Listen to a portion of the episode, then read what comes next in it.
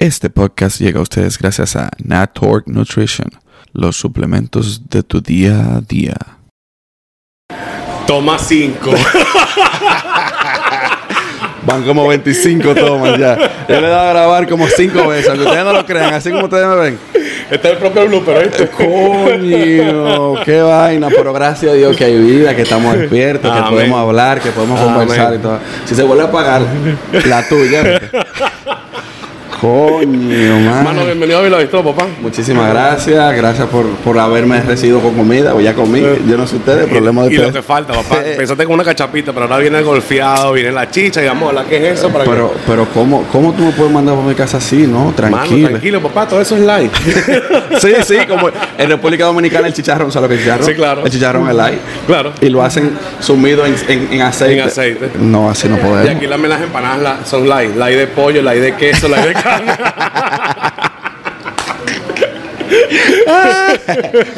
Ay, coño. Esto va a estar bueno.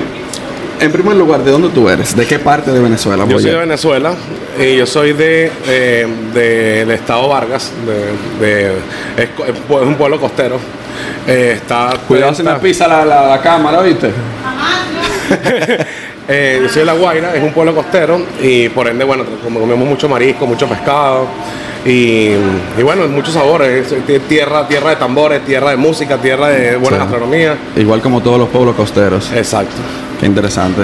Eh, ¿Cómo fue tu infancia? ¿Cómo fue todo? ¿Cómo fue tu crecimiento? Mira, no. Era yo- yo- tremendo. no, no, yo era muy tranquilo. Nosotros somos cinco hermanos. ¿Y Cinco qué pasó hermanos varones.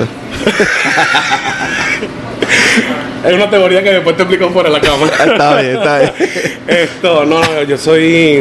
Bueno, yo me, yo estudié cocina eh, en el. Comencé en el 2003, me gradué en el 2006. Eh, estudié también, yo también soy contador público en Venezuela. O sea, tiene dos Yo profesiones. tengo dos profesiones, sí. Y bueno, entre mis ratos libres estaba, eh, comenzaba a esa edad temprana ya trabajaba en los restaurantes, hacía, me metía de ayudante, hacía part-time en los restaurantes, coño, para, para agarrar conocimiento y, y irme fogueando, ¿no? El, el tema de la cocina no nace porque yo empecé a estudiar cocina y ya eso venía de mucho atrás. Eh, Tú estudiaste arte yo culinario. estudié arte culinario en Venezuela. Pero todos los cocineros siempre tenemos una maestra, una primera maestra. Que aunque la mamá siempre lo enseña a uno, la primera maestra de todo cocinero, y lo puede decir quien sea, es la abuela. ¿O sí? Cualquier cocinero te va a decir que su primera maestra siempre fue su abuela. Y eso es un recuerdo que yo tengo siempre dentro de mi corazón. Y, es una, y, muchas de sus recetas son inspiradas en ello. ¿Qué fue lo primero que tú empezaste a hacer? Con mi abuela, él me echa pollo. Mucho. Es verdad.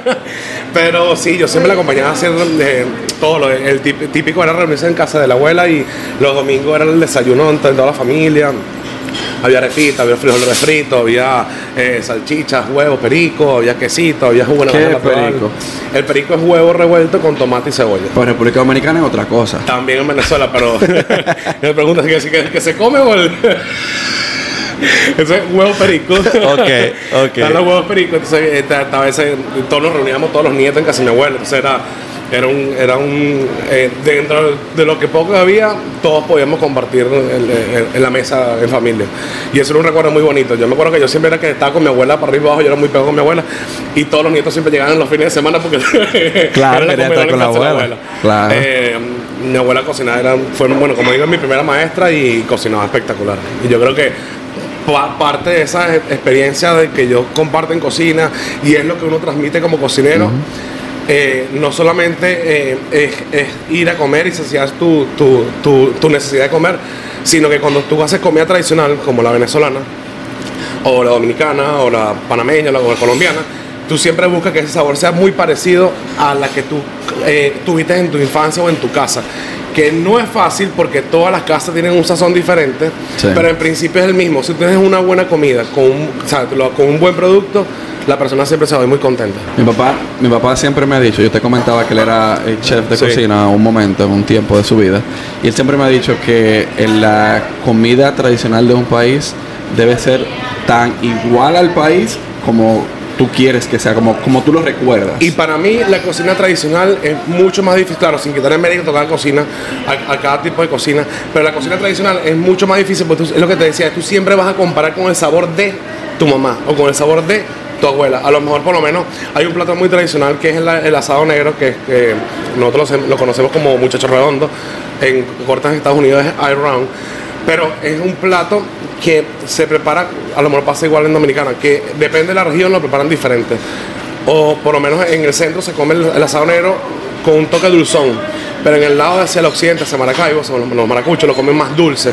Entonces ya uno va conociendo a los clientes, por lo menos los clientes que son muy frecuentes, ya tú sabes que son maracuchos, entonces tú agarras, le pones un poquito más de de papelón para que sea más dulce Claro. y sea más, o sea, le recuerde más a la tierrita.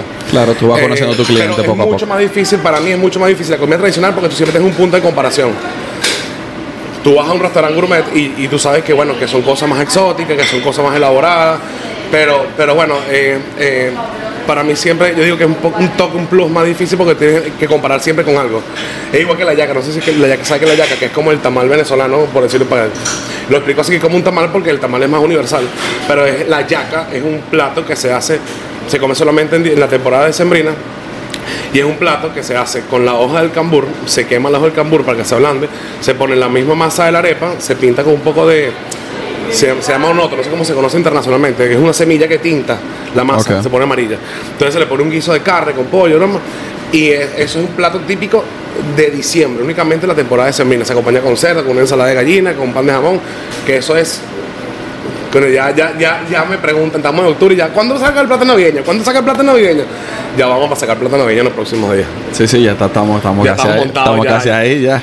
Y entonces su, su, su plato navideño con una buena gaita. Una gaita es la música tradicional de Maracaibo, que eso es...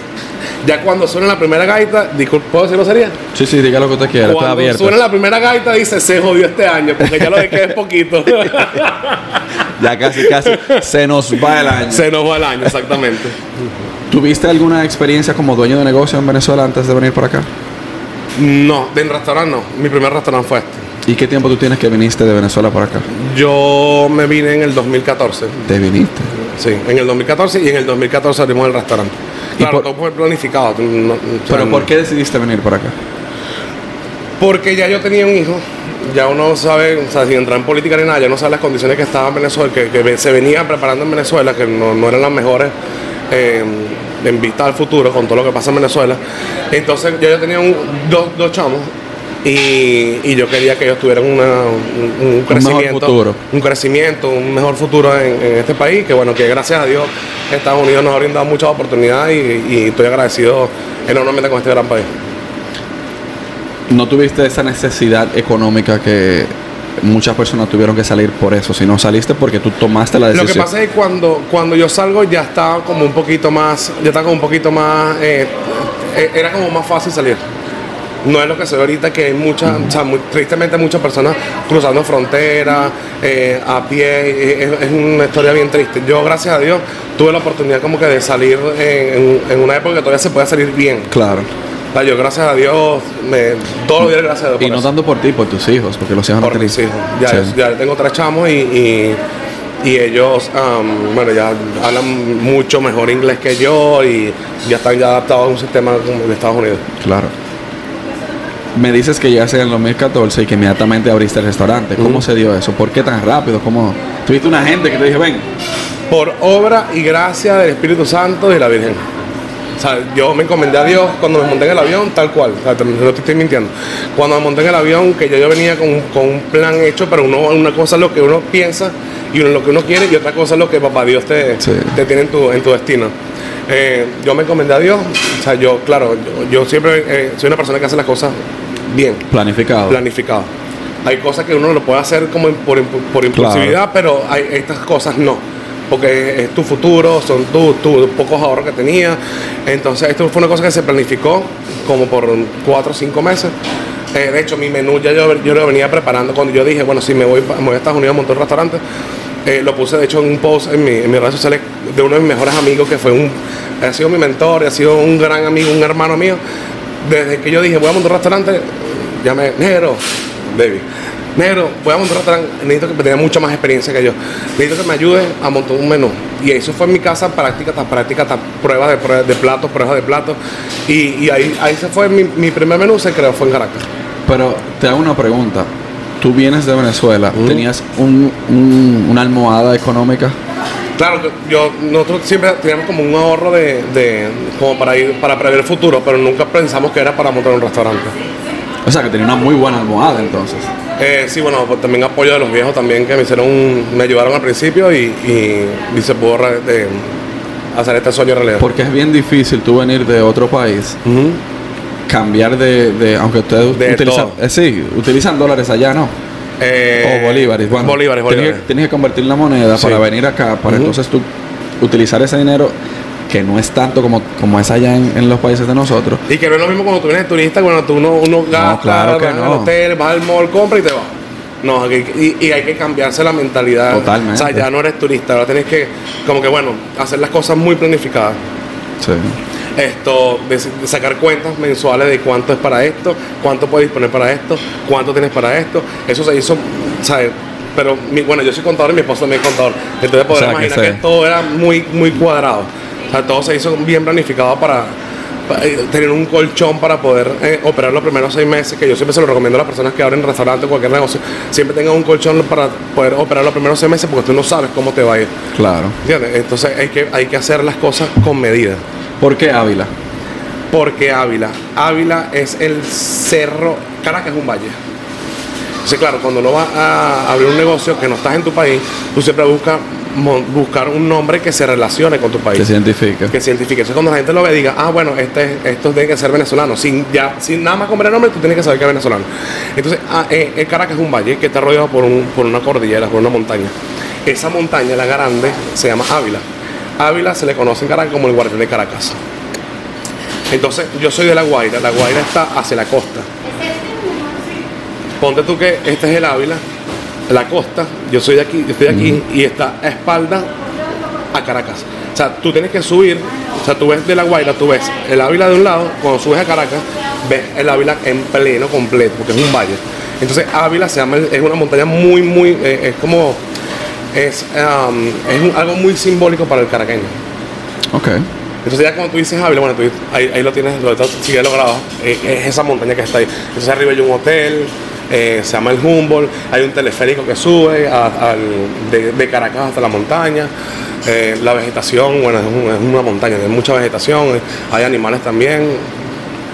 Eh, y, y la, chévere. y la gente la gente hace mucho ejercicio arriba, sube, sube caminando, trotando. O sea, es un centro de recreación para el caraqueño donde, donde tú puedes como que, bueno, te dispersas un poco de la, de la Sí, ciudad. sí. Claro, claro.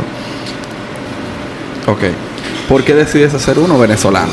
O sea, ese es porque es tú, lo que tú te especializas. Ok, eh, yo no sabía dónde iba a montar restaurante. O sea, yo sabía que está aquí en Miami, en, Miami, Florida, pero no sabía en qué zona iba a montarlo. Cuando se da entre ver muchos locales, muchos locales, eh, me, me decanté por tres. Uno era en Aventura, otro era en Coraguebo y otro en Kendall, no me acuerdo. Pero era por ahí. Pero eh, uno debe que llevarse por, los, por, los- por el feeling, pues, por lo que uno siente. Y este fue el local que más me dio, eh, como que digo, este puede pegar. O sea, no, sé- no sé por qué, yo no conocía la ciudad de Aventura muy bien. Pero me- yo, algo dentro de mí decía, este es el local que tú, que, te- que- que tú quieres. Pues. Esto me gustó mucho, era el, el local que está Pero ¿por qué tu idea de una comida venezolana? porque después de que yo abro, que consigo el local, haciendo estudio de mercado, aquí en Aventura no había restaurante de comida venezolana. Ya. Pero no fue el, o no fue el, el- el hecho de, de- eso de que monté el restaurante aquí. Ya yo tenía el local. Pero eh, fue como, fue lo que te dije, Dios me lo puso en el camino. Ahora bien, el menú de Ávila Bistro desde el principio nunca ha sido, o sea, ha sido comida venezolana. Pero yo no pongo, mi, mi concepto del menú no es comida venezolana, sino que para mí hacer el menú de Ávila Bistro fue como que una representación de la gastronomía, de lo que se consigue en Caracas es lo que te decía hace rato, como estábamos hablando antes de la entrevista, que en Caracas, en Venezuela hubo mucha inmigración en los 70, 80 y 90 de, eh, portugueses, españoles, italianos, árabes. Entonces hay, está la comida venezolana, obviamente, nuestro pabellón, que es nuestro plato bandera, están las arepas, las cachapas, eh, tenemos eh, risotos, pero em, asado negro, pero también tenemos un poco de, tenemos risotto, tenemos carpaccio que es de origen italiano, tenemos risotto de italiano, eh, tenemos una hamburguesa que es muy grande, que es lo que se consigue en, ca- en, en la, en la comida fast food de Caracas, en la, en la comida ¿Cómo le llaman a esa hamburguesa? Nosotros no tenemos una que se llama la Tony's Burger, que tiene muchas cosas. Es grande. Eh, tenemos los perros calientes, que son los, los mal llamados o, o que se, se conocen en Caracas como los asquerositos. Eh, eso, eso lleva de todo. Eso lleva todo. Ya tú puedes saber por qué Eso lleva eso. todo. Eh, esto, ya, eh, stick potato, ensalada coleslaw, cebolla, maíz dulce, queso parmesano, toda la salsa. ¿Sabes qué es? Hay que, hay que venir un día entero Todo a el día, de la mañana hasta la noche. Claro, a probar todo, hacer una experiencia completa. Exacto. Desayuno, almuerzo y cena. De la comida venezolana, ¿qué, no, ¿qué te falta? Que tú no tienes en el menú. Hay un plato que me gustaría probar hacer. eh, obviamente lo hago en mi casa, pero aquí tengo que buscar cómo, cómo, cómo hacerlo en la logística. Que, es el que se llama bollo pelón. El bollo pelón se hace con la misma masa, con la misma masa de bollo pelón. bollo pelón es un plato. no es, no lo que te estás imaginando. Mi mente está en otro lugar, ¿tú me entiendes? El bollo pelón es una bola de masa, la misma masa de harina pan, de, de harina de maíz precocida. Se hace la bola, se le abre un hueco y se le re- se rellena con guiso. Tiene un hueco Y se le mete carne. y se le mete carne. Entonces, esa, esa, esa, esa bola se cocina en salsa, como una salsa de tomate. Y tiene salsa. Después que le pongan salsa. Entonces es un, es un plato muy sabroso. verdad que es muy sabroso. Pero es bien delicado porque la masa se quiebra mucho. Entonces, ese es un plato que yo quiero próximamente poner en el, en el restaurante. ¿Qué otra cosa? Porque me he dado cuenta, según voy conociendo a venezolanos, que la gastronomía de ustedes es sumamente amplia. Hay mucho, hay, por lo menos ahí en la época de Semana Santa se consume mucho el pastel de chucho. Chucho, chucho raya. Entonces, eso es, un, es como imagínate un pasticho, pero sin pastel, un pastel. Entonces se hace con mucho plátano maduro y como un pisillo de, pes- de pescado saladito. Entonces, en Venezuela se, consume- se, co- se co- se come mucho el, el contraste dulce-salado. Mucho. Sí. Hay muchas regiones que los frijoles negros, las caraotas las comen con azúcar. En particular, eh, es muy tradicional del oriente de Venezuela. Eh, o los frijoles blancos le ponen eh, tropezones de, de plátano maduro también. Ah, en Súper República rico. Dominicana lo hacen. Es súper rico. Entonces, claro, cada región tiene. Yo, porque mi familia es del oriente del país. Pero cada región tiene como. su- Hay gente que le pone mayonesa a las frijoles negras. No. No. Bueno, pero es que eh, eh, son, son, son costumbres, son culturas Claro. que, que cada quien se le respeta su Pero forma. puede que sea bueno. Yo estoy hablando aquí de la ignorancia, pero yo, puede que sea no lo he probado, pero debe ser rico, ¿sabes? Si, si sea- lo, si, si lo siguen haciendo, claro. Esto, hay, hay, much- hay muchos platos en la comida venezolana eh, que, que depende de la región, eh, son muy característicos. Los, and- los gochos, que son los que están hacia la parte noroccidental del país, eh, suroccidental del país, que es donde comienza la cordillera de los Andes. Ellos comen mucho, porque pega frío, eh, la pizca andina, es como un consomé con cebollín, con, es con huevito, es caliente, es una- sopita, es un caldito. Y también hacen unos pastelitos que son, se hacen con, con carne y arroz, son, son ricos. Me imagino. Hay, hay muchas cosas que pasa que lo que lo que te comentaba que mi cocina es muy chiquita en este momento, entonces me limita mucho a, a- a hacer a, a- que ya A mi menú es grande, ya mi menú es grande, yo tengo como Tiene 90, muchos 90 platos. ítems. Tiene muchos platos. Entonces, eh, no, no, mi, mi infraestructura en este momento no me deja como que hacer mucho más cosas. Pero poco a poco uno va. Pero yo te voy a decir algo. Hablando, yo te explicaba que yo estudié administración turística y yo hotelera, mi papá cocinero.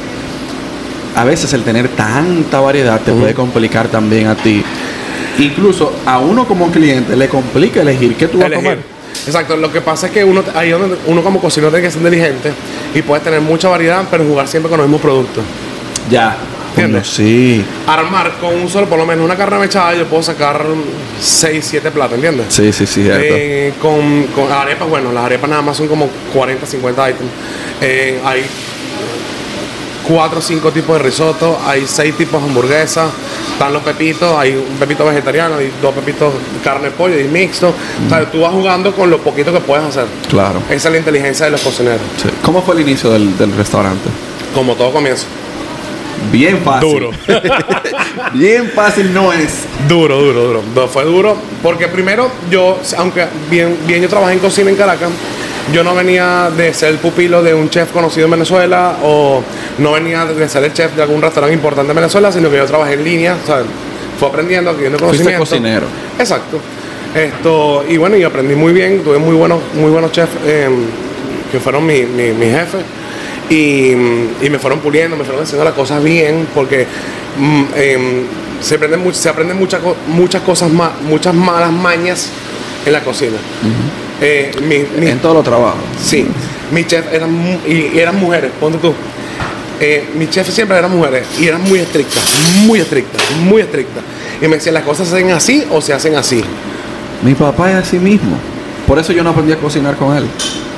Son muy estrictos. Y yo trato, claro, eh, yo trato con, con mis muchachos en la cocina de tener toda la paciencia y de explicarles las cosas bien. Por lo menos la, la que está cocinando ahorita conmigo tiene tres años conmigo trabajando. Esto, trato siempre de ser muy paciente porque y, y que, y que ellos exploren y aprendan a montar los platos como yo quiero que los monten, como la, o sea, la presentación Claro, que tiene cada plato.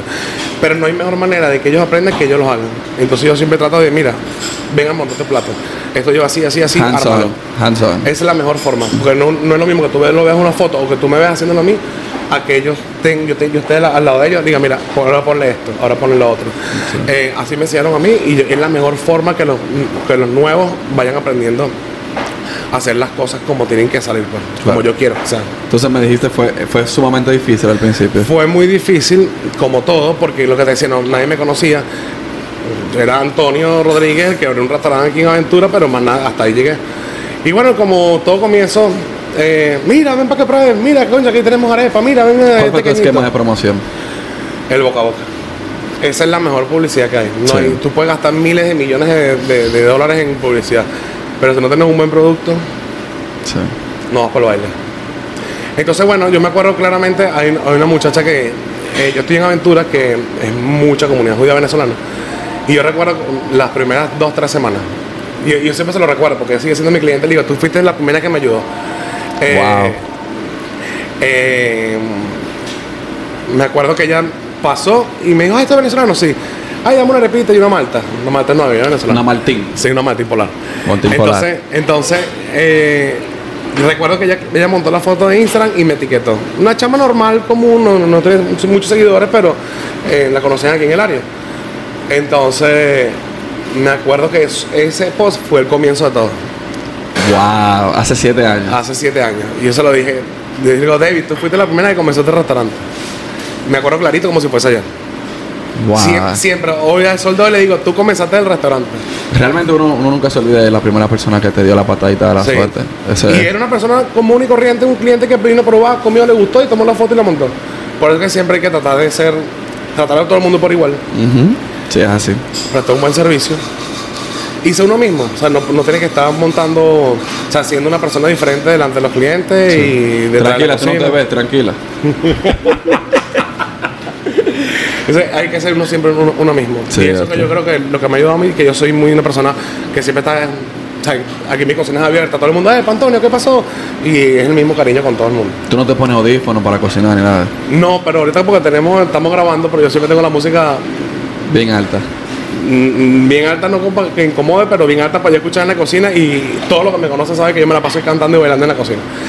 ¿Por qué? Aparte de alegrarnos el día. eso es un buen dato, Aparte sí. de alegrarnos el día y está siempre como que en movimiento, la cocina es muy estresante. Es un ambiente laboral muy estresante, pero muy estresante. Entonces, ¿qué pasa? Cuando uno tiene un, uno trata de equilibrar la- el estrés y la tensión de la cocina y la distrae con música y con una joda y con hay momentos para todo, pero la musiquita siempre te mantiene como que librado de estrés. Sí. Siempre me vas a ver. Ahorita Libera mucha dopamina realmente. Siempre, siempre me la paso cantando y jodiendo en la cocina. Sí. ¿Cuál fue el momento más difícil del restaurante? Después de abrir. ¿Después de qué? ¿De Después de abrir. Bueno, dicen que los primeros tres años son la prueba de fuego. Yo he escuchado entre 3 a 5. Bueno, yo, yo voy para siete el mes que viene. Eh, si es muy difícil, tiene que hacer punto, que la gente conozca, mantener la calidad durante los, estos siete años. Sí. No es difícil porque eso depende de uno. ¿Sabes? Uno, eh, la calidad depende de uno, porque si uno empieza a vender eh, carne de primera, carne de primera, carne de primera, y al segundo ya empieza a carne de segunda, carne de- Sí. eso depende de uno. En a veces es preferible que el cliente pague un poquito más, pero sabe que está comiendo calidad. Sí. Yo pienso así. Y lo otro fue el tema de la pandemia. La pandemia a todos nos hizo reinventarnos eh, a todos los negocios, no solamente restaurantes. reinventarnos, a, acelerar, a, abrir otras puertas como los, eh, los delivery, los, eh, que la gente se acostumbrara a pedir por pick-up para llamar por teléfono. Yo tuve que hacer la página web que no la tenía activa, la tuve que reinventar, hacer los pedidos, porque la gente hiciera pedidos online y lo recogiera aquí.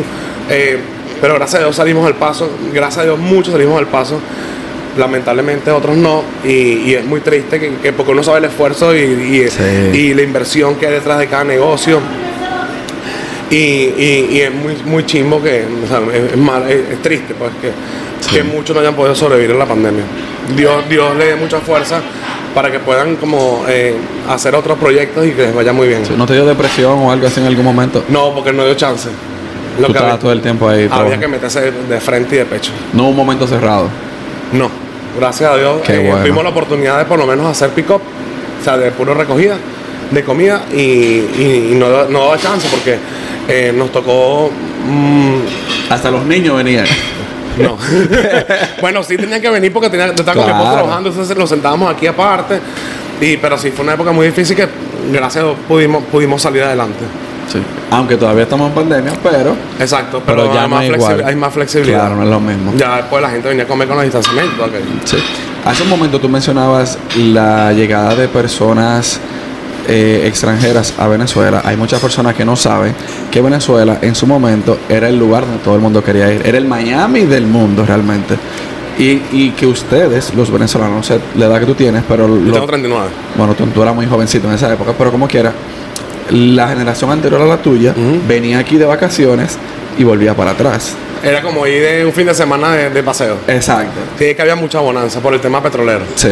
Eh, y sí, Venezuela. No, y la, y la economía en general, según lo que yo he estado investigando. Claro, también. porque en un momento, un momento que, un momento, no recuerdo en qué año fue, no sé si fue en los 70, en los 80, no recuerdo muy bien, por eso el 82. Pero un momento, un momento en la historia que el bolívar fue más fuerte que el dólar. A, Sí, a sí, ese sí, sí, nivel, sí, sí, a sí. ese nivel Sí. de, de poderío económico estaba Sí, Venezuela. claro. Eh, y por eso mucha gente de los otros países, bueno, eh, exceptando el tema de las guerras de... De, de- De las FARC. No, no, de las guerras europeas, que la gente vino de la inmigración, vino la, de la inmigración europea. eh, mucha gente vino a Venezuela eh, para, para, para, para hacer Echar dinero. para adelante, para claro. hacer dinero. Exceptuando la gente que vino de inmigración por, por temas de guerra, había mucha, mucha gente de este mismo país, Estados Unidos, que iba a Venezuela por los temas petroleros, iban muchas empresas petroleras Sí. a, los esta- a- a Venezuela. Mi mismo, mi mismo suegro, mi familia, eh, los, los, papás de mi, de mi esposo son sirios y ellos vinieron a Venezuela en el 70 y algo huyendo de la guerra. Eh, Wow. Tienen ya más, sé, 40 años en Venezuela. No, ellos son venezolanos ya. Sí, al sí, final. sí. Y ellos siempre dicen que si no fuese por toda esta situación, Venezuela fue, es el mejor país del mundo. Claro. O sea, por todo, porque es que en Venezuela pasa algo que le, le abrió las puertas a todos. a Los todos, dominicanos todos fuimos allá. Sin en- ningún problema, no, no existía el bullying, no existía la, la xenofobia. El- todos los asiáticos eran chinos, todos los europeos, todos los árabes eran turcos, todos, Sí, eh, el gallego, todos los españoles eran gallegos, ¿sabes? Y siempre fue como, como un- un- aunque no fuese el país, la gente, los venezolanos siempre te arropaban como que si fuese parte de él. Sí. Nunca hubo ese, no, tú no eres de aquí, ¿sabes? No, nunca lo hubo, Sí. nunca lo hubo. Hubo una migración muy grande de dominicanos también. De Yo tengo dominicanos, familiares de fueron- colombianos, de ecuatorianos, Sí. de- de- pero, pero colombianos se entiende más porque, Porque están es frontera, cerca. es frontera, Sí, están sí. cerca, pero dominicanos que cruzaron para allá. Entonces de allá para acá vinieron y ahora los venezolanos están migrando sí, para allá. para todos lados. Es increíble. Sí. Es increíble. Bueno, yo soy prueba de eso. Sí. Ah, ¿Tú crees que hay algún momento que se pueda arreglar eso, que pueda mejorar? He preguntado eso a varios venezolanos. Te dije que, que he hablado ya con varios. Y me dicen que hay algunos que sí, otros se quedan eh, que no, otros se quedan neutros. Lo que pasa, o sea, yo, yo tengo fe en Dios de que, como, como dice el dicho, no hay mal que dure 100 años. Yo estoy de acuerdo con. Cuba tiene 60 y pico. Sí. Y, y nosotros nos vemos en ese espejo, ¿sabes? Nosotros decimos hasta cuándo. Sí. Pero la, la fe nunca se puede perder. No, nunca. Nunca se puede perder. Y, y- y yo creo que yo escuché en estos días una entrevista de otra persona, un venezolano, eh, o sea, que conoce todo el mundo venezolano, era un- creo que era un comediante, que él decía... Guácharo. Sí. Que él decía que, que es triste lo que está pasando, pero que lo- los que estamos afuera nos estamos preparando para que cuando Venezuela se recupere, Volver. volver y recuperar el país mucho más rápido. Y yo creo que eso- él tiene algo de razón en eso, o mucha razón en eso. Yo pienso que es verdad que mucha gente se está preparando afuera y que estamos eh, representando a nuestro país afuera y que en algún momento volveremos. Algunos volverán, algunos no, pero, pero Venezuela va a salir adelante. Porque la gente gentilizo venezolano es así, es echado para adelante. Yo te voy a decir algo, y te lo digo desde el punto de vista yo como dominicano, que también soy inmigrante, o emigrante, como tú le...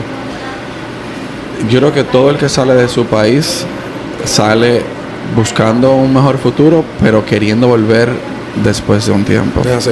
Esperando de que las cosas mejoren, esperando de que no sea no sea igual que como tú saliste y por la razón por la que tú saliste ya no sea no exista. Y Yo creo que todos como como latinos pensamos lo mismo. Es verdad. Y bueno, y, y- Ojalá sea más pronto que, que, más pronto que tarde. que tarde, porque ya cuando llega la generación de tus hijos, o tal vez los hijos de ellos, entonces ya ahí Ya ya es se, más difícil. se pierde la... Bueno, ya, ya yo tengo yo tengo tres chamos. Y lo que te digo, ellos están ya desde de la mayoría está desde, aquí desde kinder. Imagínate. Ya está en quinto. Entonces, ella está haciendo su aunque le mantenemos que tenga su, su cultura venezolana. No, claro. Porque porque ella es venezolana, Sí. pero ya se- ya está criándose en Estados Unidos, ¿sabes? Va a, Sí. va a crecer con la cultura también de los Estados Unidos. Entonces, esto mm, tratamos de que de que no de que no pierda eso, de que inculcarle todos los días nuestra cultura.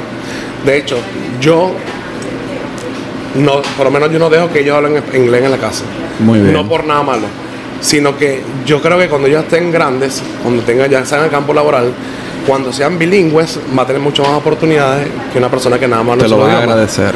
Entonces yo siempre en la casa, mira, ¿qué me están hablando?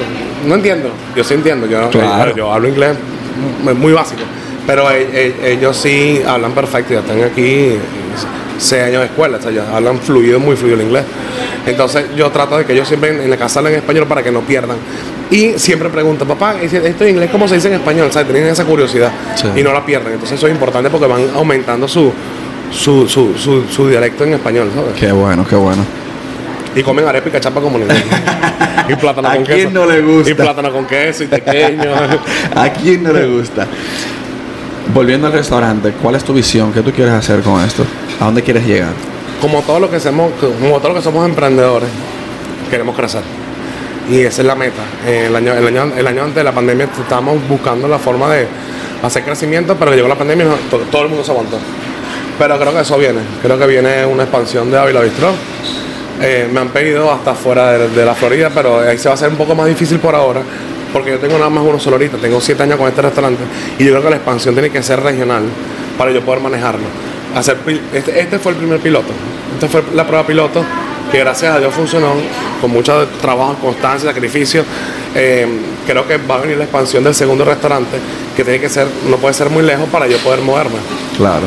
Y para, que se mantenga la calidad. Para que se mantenga la calidad. Claro. Ya después de que vayamos haciendo 2, 3, 4, Dios quiera, lo que, lo que Dios disponga para nosotros, eh, sí vamos a ir creciendo. Pero me han pedido mucho fuera de, de la Florida. Se está difícil. Está muy Al difícil, pero que- no imposible. Al menos que tú vendas la, la franquicia y, y tienes que mantener unos estándares. Exacto. Todo eso se puede hacer. Claro. Yo, yo lo dejo todo en manos de Dios, claro, no solamente en manos de Dios, uno también tiene que poner su, su, su granito. Claro. Pero, pero yo creo que eso va a venir de- más pronto que tarde. Ayúdate que yo te ayudaré, Exacto. dicen por ahí. ¿Cuál es tu filosofía de vida? Hermano, disfruta la vida porque la vida es una sola. Que van a haber momentos muy duros en la vida, van a haber, te vas a con- encontrar con una pared que te va a chocar. Sí, te vas a caer porque hay cosas que duelen y que, y que te marcan, pero lo importante es saber desenvolverse, levantar la frente y seguir y siempre ser honesto y ser una persona humilde y nunca, nunca olvidar de dónde vienes. ¿De dónde vienes? Mi papá siempre me dice, me dice, me dice un, desde muy chavo me dice un dicho, mariposa, recuerda cuando fuiste gusano. Eso siempre, nunca se me olvida, nunca, porque siempre te mantiene los pesos de la tierra. Sí. Es muy cierto eso. ¿Qué tú consideras que es lo que te hace fuera de lo común en cuanto a los restaurantes que son competencia tuya? No sé cómo trabajan los demás. Y tampoco me ha interesado cómo trabajan los Dentro demás. de la competencia, ¿qué te hace sobresalir? Que tú, que tú sacas un poquito la cabeza ahí. Yo creo que es el, el lo que te decía, lo difícil de la cocina tradicional es mantener siempre los sabores y tratar de llevar a cada bocado que sea lo más parecido, lo más lo- y lo más tradicional a, a lo que puedas conseguir en el mercado. Entonces yo trato de hacer eso, de que mi comida siempre sea lo más tradicional. O sea, todo, el 95% del menú lo hago yo aquí. O sea, yo por lo menos los frijoles negros son de grano duro, no son de lata. O sea, yo hago todo de cero. O sea, que el- cómo se hace en la la abuela en la casa. Entonces, ¿qué hago yo? O sea, yo trato de mantener todo siempre como se hace en la casa. Como si fuese para mi casa. Excelente. Y es lo que te decía, tratar a, todos- a todos por igual. O sea, todos tus clientes son importantes. Si el yo siempre pienso esto, si el cliente se tomó la molestia de entre tantos restaurantes, llámese venezolano o no, de venir aquí, tú tienes que agradecerlo. Sí, pues te está dando el privilegio de, de venir a donde Yo tengo te- aquí, aquí en la plaza somos 1, 2, 3, 4, 5, 6 restaurantes en esta plaza. Tú puedes venir acá o puedes venir a cualquiera de los que están al lado, mi vecino. Que todos te ofrecen una variedad diferente de comida Claro. y que todos son muy buenos. Pero si tú de ese restaurante en esta placita, tú te decantaste por el mío, ahí sí hay que agradecerlo. No sé si te dijo eh, Landa eh, que después de que yo hice el podcast allá, que yo fui, yo andaba con un primo mío. Landa, Landa, para que los que están viendo el video y no vieron el otro, es eh, chef Efraín Landa, el chef de Kae Sushi, Sushi. mi hermano, es mi hermano. En el, en el, en el canal de YouTube está todo. Además, lo, lo puedes poner por aquí. Sí, lo voy a poner. Lo voy a poner por aquí el link para que lo vean. Sí, lo voy a poner ahí arriba. Yo quedé tan encantado que el fin de semana pasado, creo que fue, yo, no, el antepasado, yo fui con un grupo como de 12 personas y le hicimos una cuenta ya. Porque realmente estuvo muy bueno. Entonces, de mi parte, tú puedes esperar que en algún momento yo voy a venir para acá con mi grupo de gente. Sí. Y Mano, vamos a, véngase. vamos a hacer una... Véngase, véngase, véngase. Aquí vamos a hacer una, hacemos una buena cosita para que después todo un poquito. Sí. Yo agradecido, de verdad que, que te hayamos tomado el tiempo de venir para acá. No, no, claro, gracias. Y- Yo contigo que me abriste las puertas. No, vale, hermano, aquí siempre eh, abierto, abierto, abier- Cuidado, cuidado, cuidado. Estamos en vivo. Fue tu culpa. Esto tenemos. Estamos hablando. Eh, Nada, que cuando yo venga. Ah, bueno, que- agradecido porque estás aquí, que me has tomado la, la- la- la- se me ha tomado en cuenta para tu podcast y aquí vas muy bienvenido siempre cuando quieras Muchísimas gracias. y para que pruebes un poquito de todo. Ya comiste cachapa, pero no te vas a salvar la chichera golpeada. Cuando ya No se va a salvar, no se va a salvar, se va a ir con dos kilos más hoy. Qué problema.